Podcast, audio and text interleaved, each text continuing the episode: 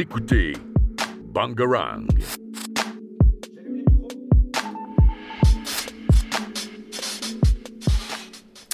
Citoyennes, citoyens, amis des sciences, bonjour et bienvenue dans cette nouvelle émission de Pierre Carré. Aujourd'hui au programme, nous allons vous présenter quelques-uns des animaux les plus étranges que la nature ait pu créer et qui ont piqué notre curiosité. Nous ne vous présenterons ni pie, ni pigeon, ni autre piaf quelconque car nos animaux sont extraordinaires et vont pimenter votre imagination. Alors attention à l'explosion colorée de leurs pigments pileux, à leurs aptitudes hors du commun ou à leurs visuels étranges. Louison parlera du dodo, puis je présenterai le dragon bleu, et cette émission se clôturera avec Lou et son curieux blob. Louison, tu sembles somnolent, parle-nous plutôt du très connu dodo. Oui, alors euh, donc euh, le dodo, ou plutôt connu euh, sous le, dronte de Maurice, plutôt connu sous le nom de dodo justement, c'est une espèce d'oiseau qui est endémique de, était endémique de l'île Maurice à côté de Madagascar dans l'océan Indien. C'est une espèce d'oiseau qui est apparue il y a 4 millions d'années et, et qui a été découvert par les humains seulement en 1598. Et elle a disparu très très rapidement à la fin du XVIIe siècle. Donc euh, cet oiseau est de la famille des pigeons, donc du Columbidae, et il vit dans les forêts les plaines. Et contrairement à ce qu'on pourrait croire, le, pigeon, euh, le pigeon est son frère. Donc euh, le, dodo est le frère du, pigeon. Et pourtant, le, le dodo, il pèse 10,2 kg, alors que le pigeon est nettement plus léger. Donc c'est une grosse différence et pourtant, ils sont de la même famille. Donc le dodo, quand il a été découvert, euh, il était lent, il fuyait pas l'homme parce que c'était un animal euh, insulaire et il était gros et euh, on le caractérisait comme cubique aussi. Donc son plumage était bleu et gris et donc ses caractéristiques majeures qui permettaient de le déterminer, c'était qu'il avait quatre ou cinq plumes en guise de queue et qu'il avait malheureusement pour lui les ailes atrophiées. Bon, donc il avait les ailes atrophiées parce que ça lui servait pas du tout parce que il y a- il n'avait presque pas de prédateurs sur l'île avant l'arrivée des hommes et des et des animaux qu'ils ont amenés. Donc, euh, ces ailes se sont petit à petit atrophiées. Donc, ils se nourrissaient de quoi? De baies, de fruits, de mollusques et d'œufs de tortue peut-être. Les scientifiques hésitent encore, mais bon. euh, ils pensent certainement qu'ils ils s'en nourrissaient. Donc euh, le dodo, son nom, euh, ce surnom peut paraître étrange. Et alors l'hypothèse la plus plausible, c'est qu'en fait son nom vient de dodors en néerlandais. Et dodors en néerlandais, ça veut dire paresseux. Et donc cet adjectif, paresseux bah, correspondrait complètement euh, à, son, caractère puisqu'il est lent et il est lent et il n'a pas peur de l'homme. Donc euh, elle est due au fait qu'il ne pouvait pas voler, qu'il n'avait pas peur de l'homme et donc c'était des proies faciles. Mais ce qui est plutôt drôle euh, particulier, quoi, c'est que surtout le dodo, euh, d'après les journaux de bord qu'on a dans des, marins et tout, c'est que le dodo est très mauvais, il a un goût mauvais et sa viande est ferme. Et donc euh, on pourrait se demander, mais pourquoi les hommes l'ont chassé, etc. Et en fait... euh, la solution, elle est venue surtout en étudiant le cas des marins, en fait, puisque les marins, ce sont, ce sont eux qui ont chassé le dodo parce que eux, ils étaient déjà contents d'avoir de la nourriture qui, euh, de la nourriture qui venait sur l'île, et du coup, ben, ils, ont, ils les ont chassés, et ils ont aussi apporté des animaux comme le cochon, le chien ou les macaques. Alors oui, les macaques sont, c'est plutôt étrange comme animal, et pourtant, ben, en fait, euh, ils volaient, c'est eux qui ont été les plus, de massa- euh, ceux qui ont le plus massacré l'espèce, puisque c'est eux qui volaient le, les, les œufs dans le et qui détruisaient tous les nids des dodos. Et euh, la troisième raison de la disparition du dodo, c'est que ben euh, ils ont les, marins en venant sur euh, l'île Maurice, donc ils ont détruit, ils détruisaient la forêt qui était euh, l'habitat principal du dodo. Et alors j'ai choisi aussi de parler d'un petit truc sympa, c'est surtout que en fait maintenant il y a un chercheur de l'université d'Oxford qui est passionné par le dodo. Et alors ce monsieur durant toute sa vie il a fait des recherches et il a réussi à isoler un brin d'ADN de dodo avec des os, des plumes qu'ils ont qu'ils ont, euh, qu'ils ont recueilli un peu partout. Et donc, il va essayer de le coupler avec une espèce semblable, un pigeon ou autre chose qui, qui est très ressemblant. Et il, il espère réussir, grâce à ça, à créer un pseudo-dodo. Donc, euh, pour refaire vivre l'espèce. Euh, aussi, on, peut, on peut terminer sur, le fait que le dodo est- a été très inspirant, euh, notamment pour Lewis Carroll, puisque l'écrivain de Alice au Pays des Merveilles il s'est inspiré du dodo pour créer un personnage. On peut donc dire que le dodo est devenu un mythe et un symbole, euh, quelque part, euh, des espèces disparues. Voilà tout pour le dodo. Eh bien, merci Louison pour ce descriptif de cet oiseau assez étrange. Mais On de se rien. retrouve juste après une petite pause musicale avec Harry Styles.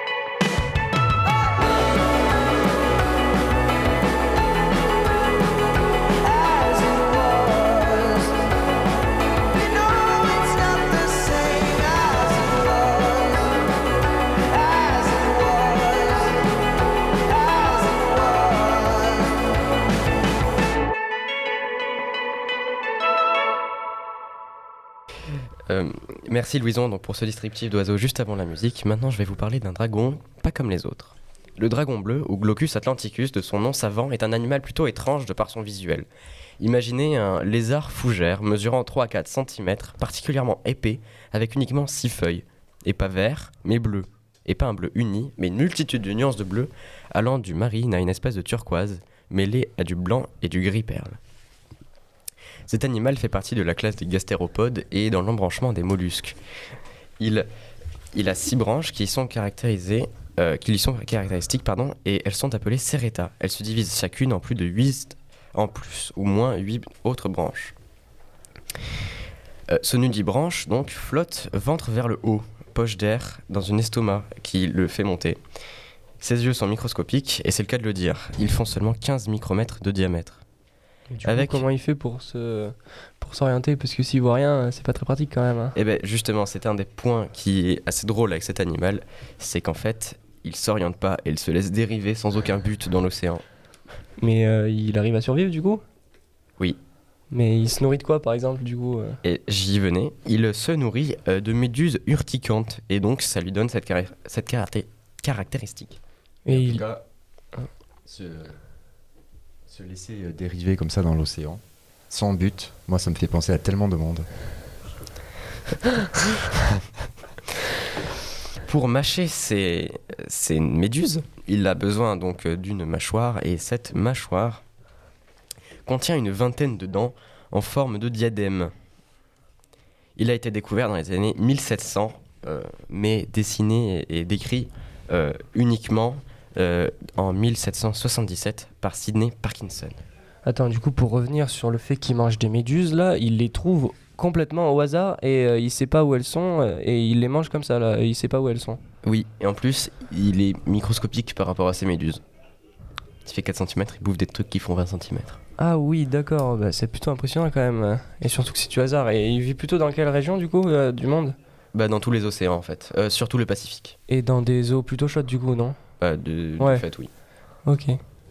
Et il vit, euh, il vit en, en termes de, en ce qui concerne euh, son- sa tranche d'eau, il vit euh, plutôt profond ou Non, il vit à la surface et donc on peut en retrouver sur les plages.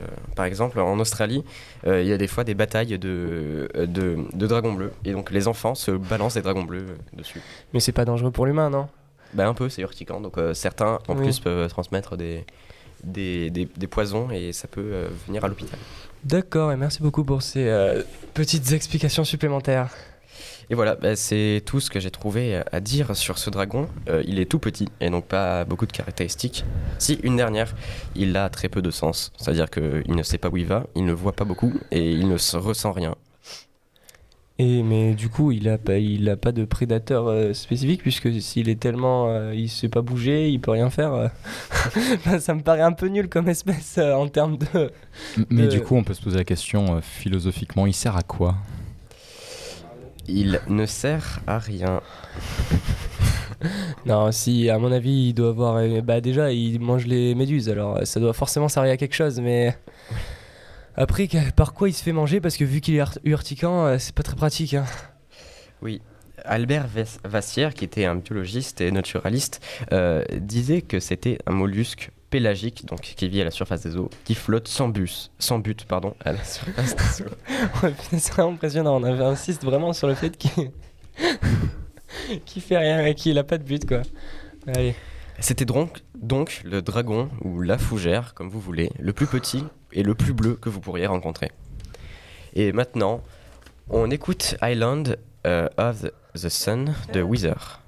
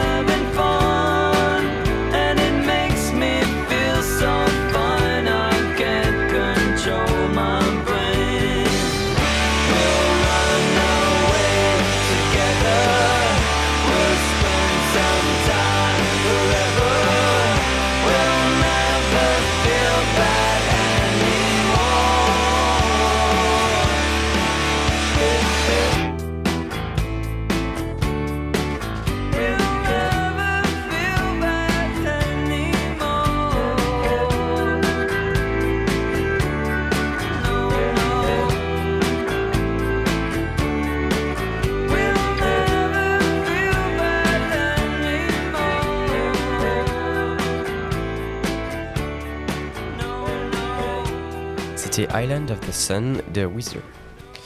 Et pour finir, Lou, voici sûrement la créature la plus étrange qui soit, le blob. Connaissez-vous le Physarum polycéphalum de son nom latin? Un organisme à la fois étrange et captivant. Il a été personnage principal de films et de livres. Il est sujet d'études sur Terre, mais aussi d'une étude dans l'ISS aux côtés de Thomas Pesquet. Pour vous le définir, Ce n'est ni un animal, ni une plante, ni un champignon. Il appartient au groupe des animaux bosoaires, regroupant les êtres unicellulaires, composés d'une seule cellule, et se déplaçant et se nourrissant grâce à des, de- à des pseudopodes, des sortes de bras extensibles et rétractables. Il a de nombreuses caractéristiques euh, exceptionnelles.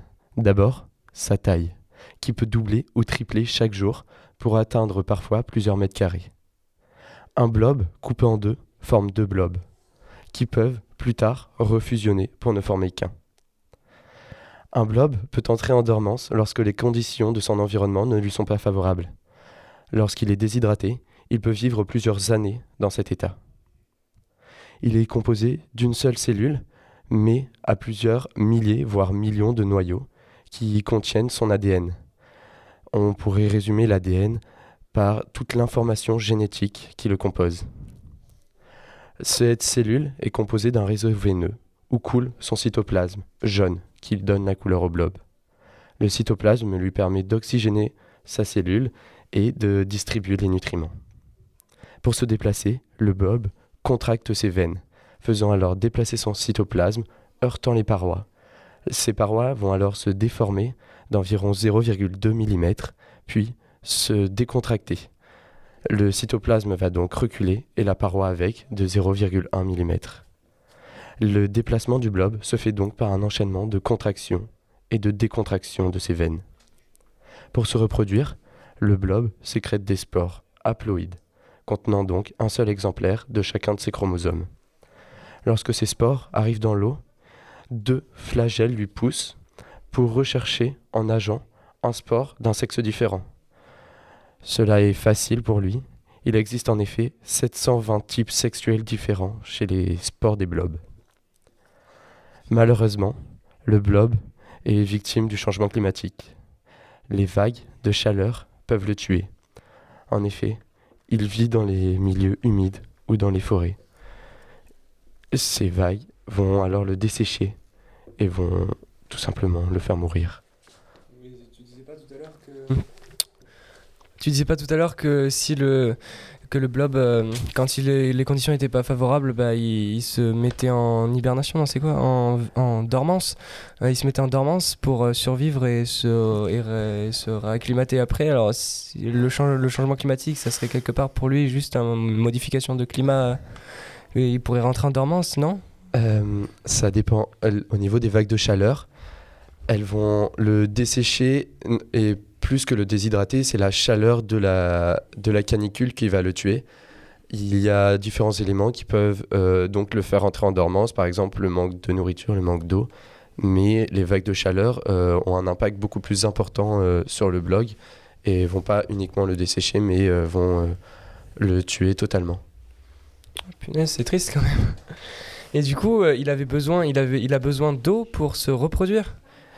Oui, c'est les spores qu'il va sécréter vont des fois arriver dans, dans des flaques, dans des, dans des zones humides avec de l'eau. Et c'est euh, dans ces eaux-là, donc euh, deux flagelles, deux extensions euh, de ce sport vont lui pousser et euh, lui permettre de nager, donc oui, à la recherche de d'autres sports de sexe différents et non pas opposés, parce qu'on n'est ici pas dans un système binaire comme chez les êtres humains. D'accord, d'accord. Et euh, en ce qui concerne euh, leur, lieu, leur lieu de vie, on peut, on peut les trouver facilement ou pas dans une forêt si on se balade? Est-ce qu'on peut euh, tomber sur un blob ou j'en sais rien moi? Oui, tout à fait. On en trouve partout. On peut en trouver dans les zones humides, dans les forêts. en France aussi, il y en a. Il y, a... il y en a aussi aux États-Unis et dans de nombreuses forêts de par le monde. Ok, donc euh, ça pourrait venir à l'idée de certaines personnes de d'élever un blob, donc du coup ça serait plutôt facile puisqu'il a l'air euh, quand même assez... euh, ça a l'air assez simple comme animal à, à satisfaire. Alors, ce n'est pas un animal, oui. Mais oui, tout à fait. de, de nombreuses personnes peuvent posséder des blobs. on peut posséder blo- des blobs. tu peux posséder des blobs. Des études sont faites avec le CNRS qui euh, donc va envoyer euh, deux euh, blobs, deux animaux bosoaires différents pour que nous les alvions et nous fassions varier une condition de son environnement. pour justement mesurer l'impact qu'a le changement climatique sur, sur ces espèces-là. Et on peut tout à fait le nourrir facilement. ils, adorent les flocons d'avoine, ils sont nourris grâce à ça en laboratoire. Euh, de nombreuses expériences d'ailleurs sont faites grâce à no- sa nourriture, euh, euh, car il peut la, la rechercher facilement. Et on voit, il y a des études qui sont faites qui montrent qu'il va au chemin le plus court pour trouver sa nourriture dans son environnement. Ouais, donc il a des capteurs qui détectent, euh, enfin en quelque sorte, hein, qui Oui. détectent où est sa nourriture et il va se diriger vers. Exactement. Ok, ok, merci, merci alors. Ouais. Eh bien, merci Lou pour euh, cette intervention sur le blob. Et nous espérons que cette petite brochette d'animaux que nous vous avons présentée vous auront étonné et promis, tout ceci n'est pas du pipeau. Merci Lou et Louison et Ben à la technique. À la semaine prochaine et en attendant, restez curieux.